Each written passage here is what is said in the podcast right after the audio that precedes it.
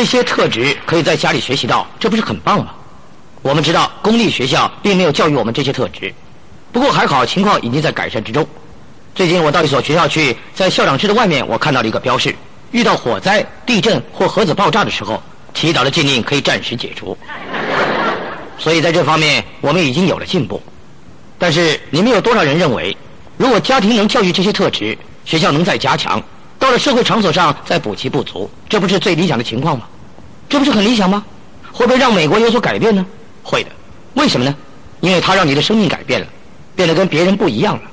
但是我请问你，假设家里没有教育你这些特质，学校也没有教育你，工作的地方也没有教育你，那么你还相信这些特质会使你与众不同吗？现在你必须做选择：我是要自己来学习呢，还是认为这是一场可怜的研讨？然后你说：“唉，可怜的我。”各位知道，可怜的研讨会有基本问题：第一，很少人会来参加；第二，他们通常都不会带礼物。换句话说，我们现在所能做到的就是做一件事：教育，教育，教育。现在你在浏览这张表，我要你用心的想一想，问问你们自己：这里有哪一项是我不希望我的孩子学习到的？有哪一项是我不希望我的员工学习的？这么多年来，我一直到处演讲，我从来没有听过一个老板跟我说：“哎，金克拉。”谢谢你介绍这么优秀的年轻人给我，跟他面谈是一件很愉快的事。可是金克拉，我们不能聘用他，为什么呢？因为他有很积极的心理态度，他绝对的诚实、忠诚、可靠，他非常的守纪律，他的企图心非常的旺盛，他非常热衷他的工作，完全可靠，充满动机。金克拉，我们不能雇佣这样的人到公司来上班。事实上，他们真正告诉我的是，给我一个拥有这些特质的人，我会教育他，使他成为一个顶尖人物。但是我一直强调的是教育，教育，教育。你可以教育积极的心理态度吗？你们有多少人相信你能？你能教导人们成为良好的倾听者吗？你能教育诚实跟忠贞吗？你能教育这些特质吗？是的，我要说的是，这三十九项特质都可以经由教育而学习得到，每一个都可以。在我说出下一项声明之前，我先为它下定义。这是我今天演讲最重要的一件事。如果你能够持续。这项声明就能改变你的生活，使生活变得更好。我的声明就是：如果这些特质可以经由教育而学习得到的话，那么他们都是技能，每一项都是技能。我告诉你，为什么我对这项声明感到特别的兴奋？因为我看到了机会。如果这些特质可以经由教育而学习得到，那么我们就可以经由学习而得到他们。而我的孩子、你的孩子都有机会可以经由学习而得到他们。各位，那也就表示。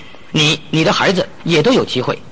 有一个年轻人，他离开他所住的贫民窟的时候，屁股还被踢了一脚，从来没有任何人打过他的肩膀、拥抱他、亲吻他，并且告诉他：“我爱你，你是个重要的人物。”还好那位年轻人非常的幸运，在他徘徊在人生路口的时候，遇到了汤米·艾斯卡兰提，他把这个故事拍成了电影，片名叫做《无爱无失》，电视上也曾经播映过，现在录影带店都可以租得到，去租回来看看。他所传递的讯息强而有力，跳过那些粗鄙暴力的语言，他的确是想传达某种讯息。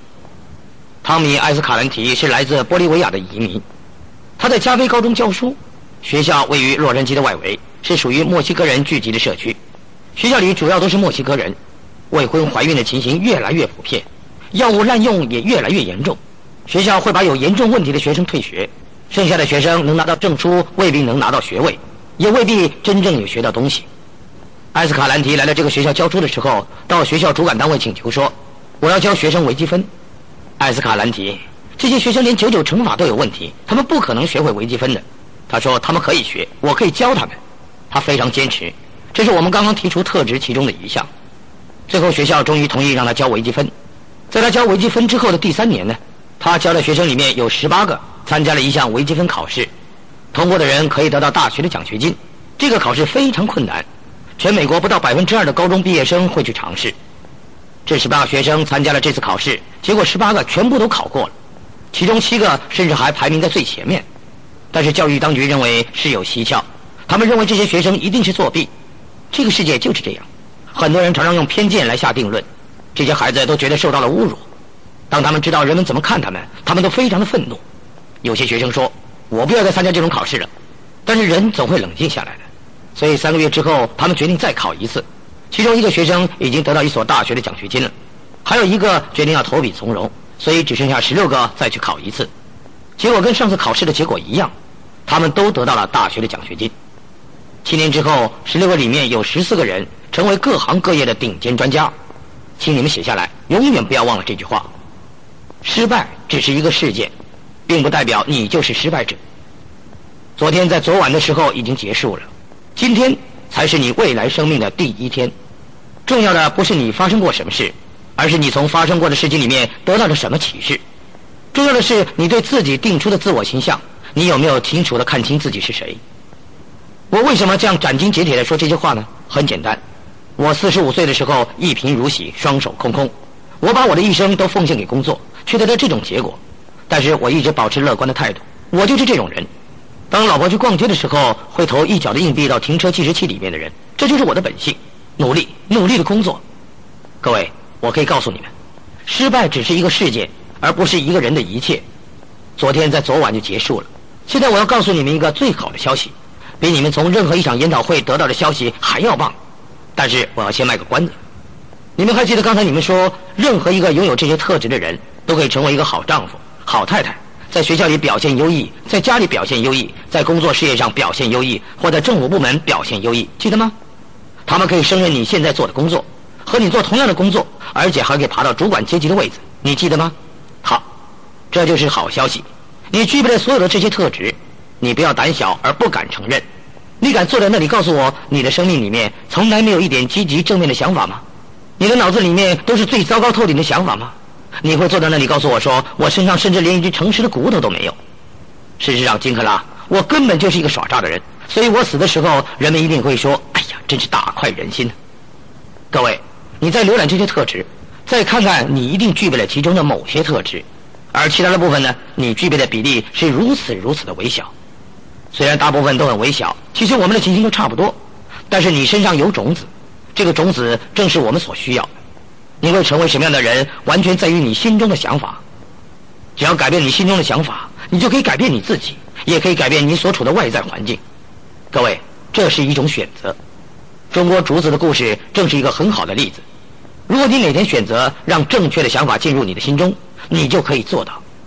这应该是你每天早上要做的第一件事才对，因为心理学家说，你每天所做的第一件事，对于你当天的态度有很大的影响，远超过接下来发生的五件事情。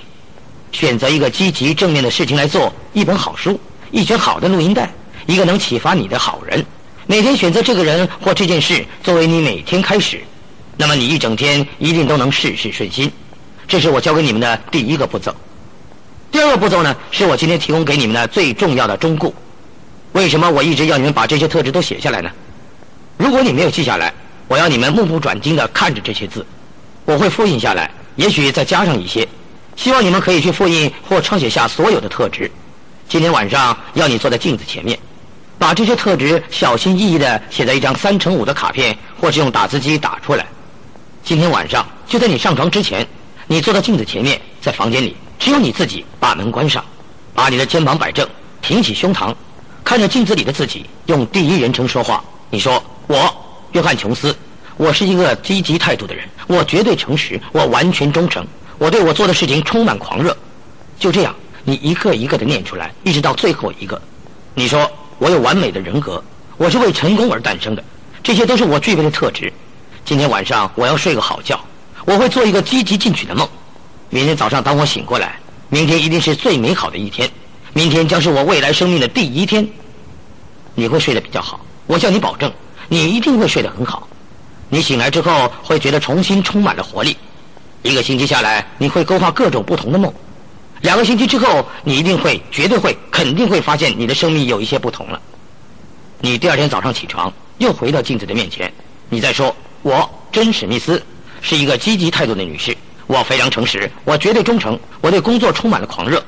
你再把这些特质一个一个的念出来，然后念到最后一项，我有完美的人格，这些都是像我这样天生赢家所具备的特质，我一定会过得很棒。亲爱的朋友们，我告诉你们为什么这么做很有效呢？待会儿我就会仔仔细细的告诉你，这么做对你的生活有什么样的影响。好几年前，有一位来自阿拉巴马州伯明翰的女士打电话到我的办公室。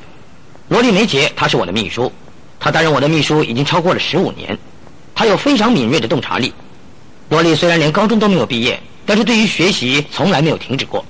他是我所认识人里面最有教养的一个。他比一些为我工作的研究所毕业生更有能力、更有效率。他高中没有毕业，要表现的这么好并不容易。教育就不是这样，你不可能完全停止接受教育。教育自己并不容易，但是罗莉总是不断的接受教育。这些年来始终如一，她一直不断进修，学习新事物。他说：“金克拉，这位女士打电话来，她说她有一个很严重的问题。我想，如果你可以跟她谈谈话的话，你只要花十五分钟就可以把这个问题给解决了。”我说好吧，罗莉，明天我会早一点到，你请他来一趟，我可以跟他谈一谈。我现在不是要说这位女士太胖了，但是当她走进来的时候，我一眼就看出她只有五尺半高度。她一边哭一边走进来，她说：“哦，我真高兴见到你。”她说：“我有一份可怕的工作，简直是糟透了，我想要辞职。”她说：“你能帮助我吗？”我心里想，她一定以为我会走过去，用手背环着她的肩膀说：“亲爱的，人生不如意十常八九，只要你坚持下来，事情总会慢慢好转的。”但是我知道一件事，我并不会咨商辅导。第一，我没有接受过这种专业训练；第二，此时此地并不恰当。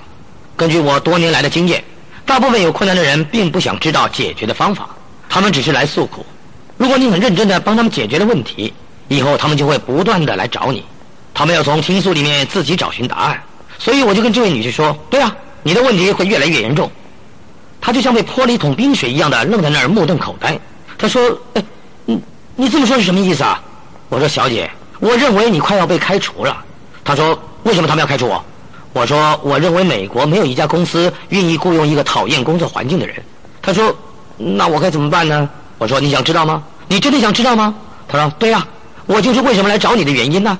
可是到目前为止你都没有提供什么帮助啊。我说以下呢就是我要你做的事情，你今天晚上回家拿一张纸出来，想一想你喜欢这份工作的哪一点。你喜欢公司的哪一点？你喜欢同事的哪一点？把这些点都列出来。他打断我的话说：“这太容易了，我根本就不喜欢这份工作嘛！我不喜欢这家公司，我不喜欢公司里面的同事。”我说：“那我请问你，你做这份工作是因为你好心要帮助他们呢，还是因为他们花钱雇佣你在那儿工作呢？”他说：“当然是因为他们花钱雇佣我了。”那我就说了：“那你的意思，你并不喜欢领薪水了？”他说：“我当然喜欢领薪水啊。”那我说：“等一下。”可是你刚刚说这份工作，你没有一点认为是你喜欢的。他说：“因为我不知道你指的是这个。”我说：“你不认为收入是很重要的吗？”他说：“当然重要了。”那我就说了：“你不认为我们应该谈一谈收入的问题吗？”他说：“当然好啊。”我说：“你喜欢他们付你薪水对吧？”他说：“没错，我喜欢。”我说：“现在就拿出一张纸来，马上写下来。你喜欢这份工作的第一点就是他们付你薪水。第二个问题，以你所做的工作而言，他们付给你的薪水是比一般平均薪水高或低，或是一样呢？”他说：“我必须承认，他们付给我的薪水是高于一般的水准。”我说：“那你的意思是你不喜欢他们付你的薪水高于一般平均的薪水喽？”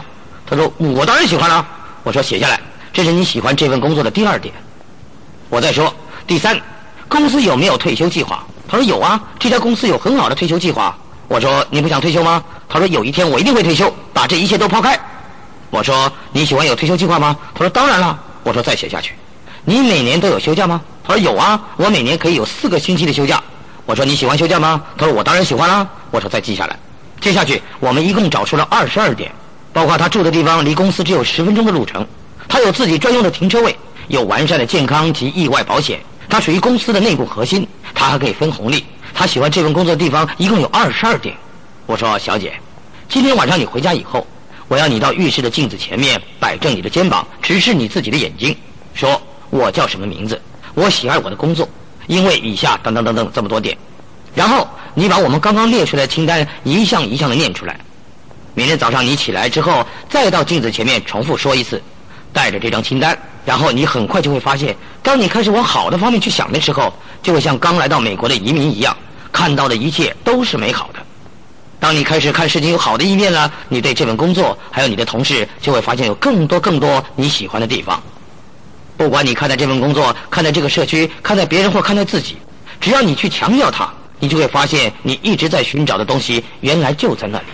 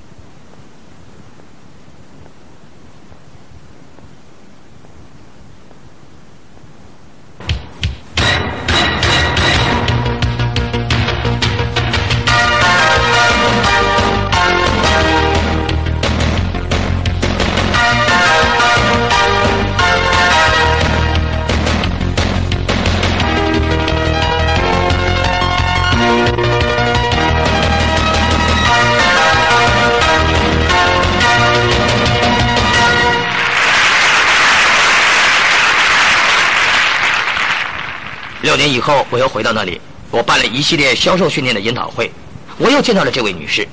我以前告诉她要那么做，连续做三十天。当天她虽然没有讲话，可是每个人都在学习销售还有说服的技巧。她就坐在前排，她对着我微笑。我对她说：“最近好吗？”她笑得更开心了。她说：“好的不得了。”她说：“你一定不相信我的同事啊，他们改变了好多啊。”各位，这是一个真实的故事。我要你们对自己说话，这是一个非常有效的方法。朋友们，我不是色心术者，我相信世界上没有人会了解别人的心里在想些什么，但是我十分了解人性。我知道这么做，大部分人的心里会怎么想。我要你走到镜子前面对自己说话，你会说：“金克拉，这么做有点奇怪。我我承认我有幽默感，我承认我很可靠，我承认我善于聆听。可是金克拉站在镜子前面说这些话，我会觉得自己好像是个傻瓜一样。请问，你站在谁的面前呢？你是站在你自己的面前，难道你就没办法忍受自己两到三分钟吗？再问你一个问题。你们有多少销售人员知道班杰明·富兰克林的故事呢？如果没有听过，赶快去买我的录音带来听听。每一次富兰克林要做一个决定的时候，他会在纸上画一条线，线的一边呢是赞成这么做的理由，另外一边是反对这么做的理由。我建议你在做评估的时候，把这张纸从中间撕一半，然后问你自己：这么做我会失去些什么？最多想五分钟。这么做我会得到什么？假设能使你快乐、健康、富有、有安全感。我们之前讨论过的那些定义，让你更有机会能拥有朋友、平静的心、良好的家庭关系。如果你没有失去什么，那么你所能做到的就等于是天文数字了。各位，你就放手去做吧。我再告诉大家另外一件事：好几年前，匹兹堡大学做了一项研究，在全国各地的报纸上发表。达拉斯报社打电话给我，问我知不知道这项研究。我说知道。他们说：“那你有什么看法呢？”我说：“这是一个很好的研究啊。”他们说：“你的意思是你相信这项研究的结果？”我相信高个子的人在工作上的表现比矮个子的人表现的好。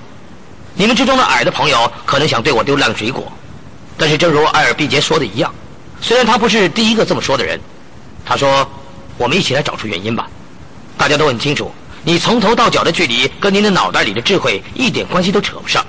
你也很清楚这一点，不是吗？答案是肯定的，毫无疑问的。然而，却有一个不争的事实，显示高个子的人的确比矮个子的人表现的好。为什么呢？这是一个条件，是一种偏见。你们有多少人有这种迷失的经验？我指的不是困惑、迷失，我指的是百分之百真正的迷路。你完全不知道该向左、向右、向东、向西、向南、向北。你们曾经迷失在一个完全陌生的地方吗？在你迷路的时候，你看到一群孩子在草地上、在角落里，或在学校的空地上玩耍，你会跑过去或者开车过去，问他们从这里到那里要怎么走。你曾经这么做的，请举手。哎，好，谢谢。现在请你专注，大声的回答我这个问题。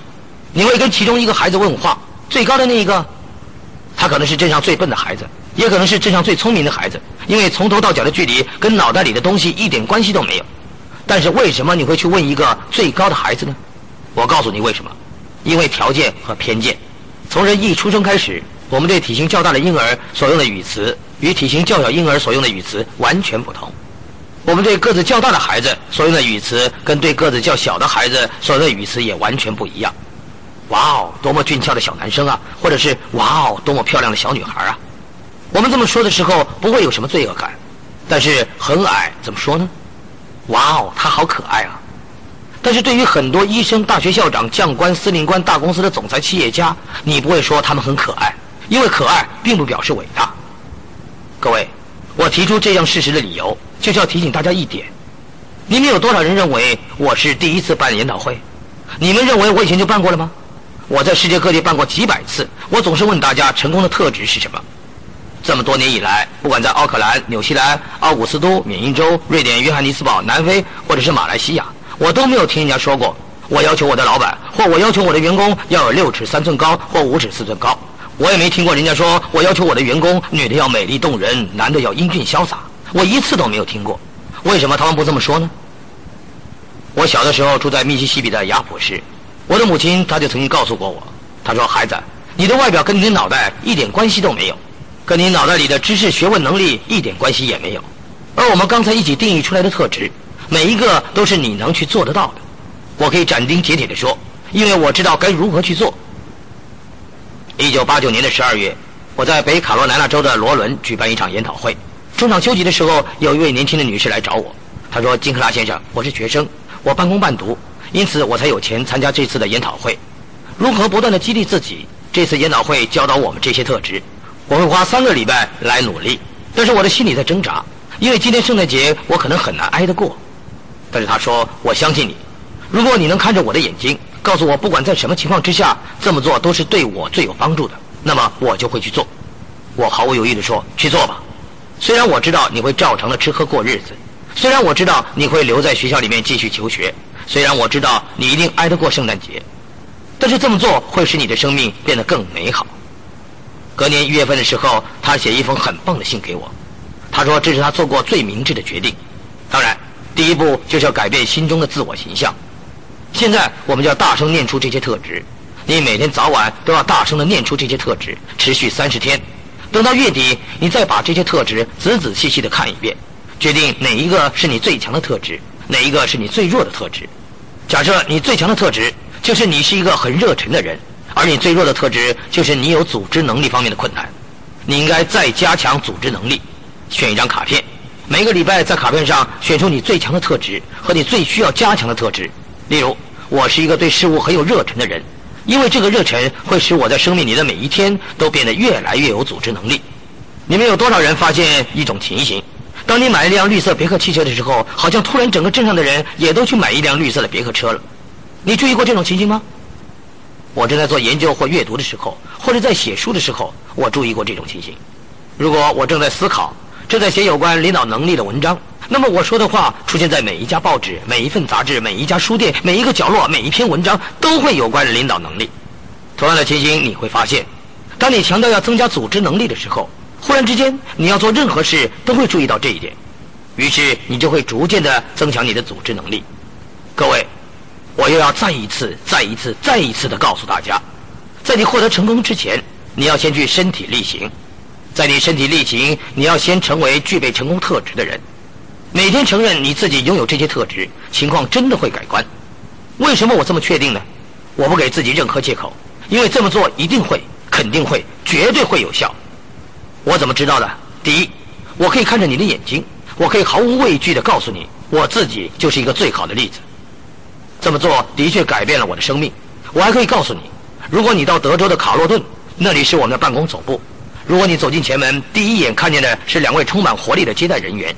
接下来你会看见一个展示箱，里面有成千成万的信件，箱子上面写着：“看看这些信的内容，给自己一个微笑。”我们希望来拜访我们的人都能够走过去。从堆积如山的信件里面，从上面、底下、中间或任何地方抽出一封信来看，你会看到来自全世界成千成万的信件，都告诉你，照着金克拉的方式去做，一定会、肯定会、绝对会奏效。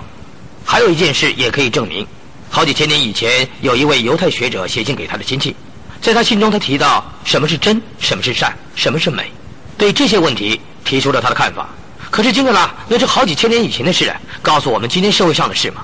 好啊，你到图书馆去，找出1986年4月28号的《财富》杂志，你找到其中一项研究调查，研究500家最赚钱的公司的总裁，以下就是他们的结论：他们之中53%的人是在中下阶层或穷苦的家庭中长大，但是他们之中63%至少拥有一个硕士学位，许多人的学历甚至还要更高。从这里透露出来的讯息虽然没有直接说出，但是已经很明显了。他们都是靠自己努力工作才有办法接受到高等教育。他们之中超过百分之五十的人不曾换过工作超过两次，这显示他们的忠诚度。超过三分之一的人始终在同一家公司工作。他们之中百分之九十一的人是从同一本书学到他们的伦理还有价值观。你猜对了，就是圣经。很惊讶吗？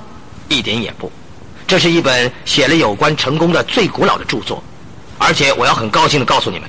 你们显然都读过这本书了，因为你们告诉我的每一项特质，我们写在这里的每一项特质，都是圣经里提到的特质。这就对了，这就是为什么我确信会奏效的原因。在我结束之前，我要告诉你们，我心目中的成功应该是什么样子的。你们看看自己的前途，想一想自己能不能成为一位百万富翁。但是在我赚这么多钱的过程里面，如果我损害了我的健康，牺牲了我的正直个性，那么我付出的代价就太高了。一切都免谈了。如果我能爬到这个行业的最高峰，变成全世界这个方面最顶尖的专家，但是有一天，如果我四个孩子之中的一个跑来告诉我说：“爸爸，你知道吗？如果我能够感受到你是我的父亲，那么世界上的一切对我而言才会有意义。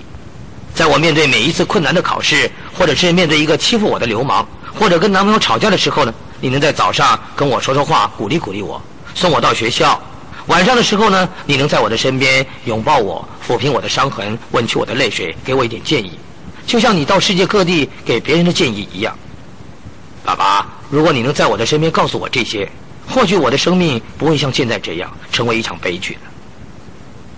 朋友们，如果这样的事发生在我的身上，我真的会心如刀割，因为就像所有的父母亲一样，我深爱我的子女。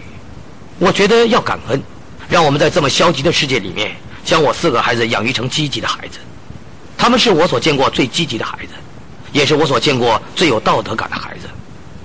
如果你们查看历史记录，你们会发现有严重的过失，都是由于个性上的缺陷。例如，理查·尼克森、白宫发言人吉米·赖德、八年前民主党呼声最高的总统提名候选人盖瑞·哈特、基廷·法夫、麦克·米尔肯、伊凡·波斯奇、吉米·拜克、吉米·史瓦格特，还有那些参议员，还有皮特·罗尔，他是棒球选手前十名之一，他的梦想是成为最有名望的人。个性的缺陷使他的梦想破灭。还有，南卡罗来纳州、亚利桑那州的参议员，只要用一碗汤就可以贿赂他们对一个法案投赞成或反对票。南卡罗来纳州是我非常喜欢的地方，我在那里待了十五年之久。那里真的有一位参议员，别人只要用一套衣服就足以贿赂他投赞成或反对票。你能想象吗？这种人究竟有着什么样的自我形象呢？如果在我追求名声跟财富的过程里面，如果我曾经伤害了我还有美丽老婆之间的关系，她是上帝在四十六年前赐给我的。如果我曾经这么做，那么我会是你所见过最悲惨的人，因为我必须承认，在四十六年之后，我更是深深的爱着我的老婆，不只是因为她是全世界对我而言是最重要的人，更因为我是如此的迷恋着她，她是我所见过最棒、最美丽、最杰出的人。如果我伤害我们之间的关系，就没有一种成功能够补偿的过了。但是你们知道最重要的是什么吗？那就是我们之间的这份爱，使我们能够放手去做这么多我们有能力去做的事。在我能给他任何经济上的安定以前，我们就结婚了。这并不表示我们这些年都过得很苦，我们也曾经富有过，但是我们总是起起落落。有一次在五年之内，我做了十七种不同的生意，但是我从没有听过老婆对我说：“亲爱的，如果我们能有更多的钱。”如果我们的经济更稳定一点，那我们的日子就会好过多了。做太太的能够给先生最大的鼓励只有两句话，一句就是你一定做得到，一句就是明天会更好。他总是告诉我我爱你，所以我相信你。这句话对我的意义是何其重大。他在我生命里的每一天鼓励我，他在每一天晚上为我祈祷，即使是在现在这一刻，他还是在为我祈祷。各位先生，各位女士，如果你们带着这些特质清单回家，每天在镜子前面大声宣告你拥有这些特质，这么做对你太太的意义有多重大？我花一个星期也说不完。当你开始在自己身上看到这些特质的时候，也就更容易的在你伴侣的身上看到这些特质。你要做的就是回到以前的日子，回到你第一次对他献殷勤的时候，你不停的告诉他，他是多么的美丽，他有多甜美。多么的冰雪聪明，多么有创造力，多么令人心动，在他的身边有多幸福。当你开始在他身上看到这些特质的时候，你就会开始这么做，重新的对待他，要让他表现出最好的一面，那就是去欣赏、赞美他拥有的优点。这么做对他的自我形象会有什么样的影响？我不知道，但是我确定这么做会使你们的关系更美好、更稳定。一匹巨大的骏马独自可以拉动八千磅。把它跟另外一匹巨大的骏马拴在一起拉，它可以拉动一万八千磅；送它去接受训练，跟好几匹马合作一起拉，它可以拉动两万五千磅。我知道你们有很多人没有伴侣，也有很多人离婚了，你们有很多人跟另一半的关系有问题存在。但是我简单的说，今天所表达的是一种观念跟原则，可以同样应用在手足关系、亲子关系跟劳资关系上。你开始看到好的一面，发展好的一面。好的事情就会发生，你看到了，在你获得成功之前，你要先去身体力行；身体力行之前呢，你要先拥有这些成功特质。我用一个问题，也是一项挑战来作为结语：你是谁家的男孩？你是谁家的女孩呢？哦，我知道你是谁家的孩子了。你们一家人真是相像啊，绝不会错。你是上帝的孩子，你拥有上帝赐予你的天赋。现在就去发挥你的天赋吧，好好去活用你的天赋。因为如果你这么做，我总有一天一定会看见。没错，我指的就是你，顶尖人物。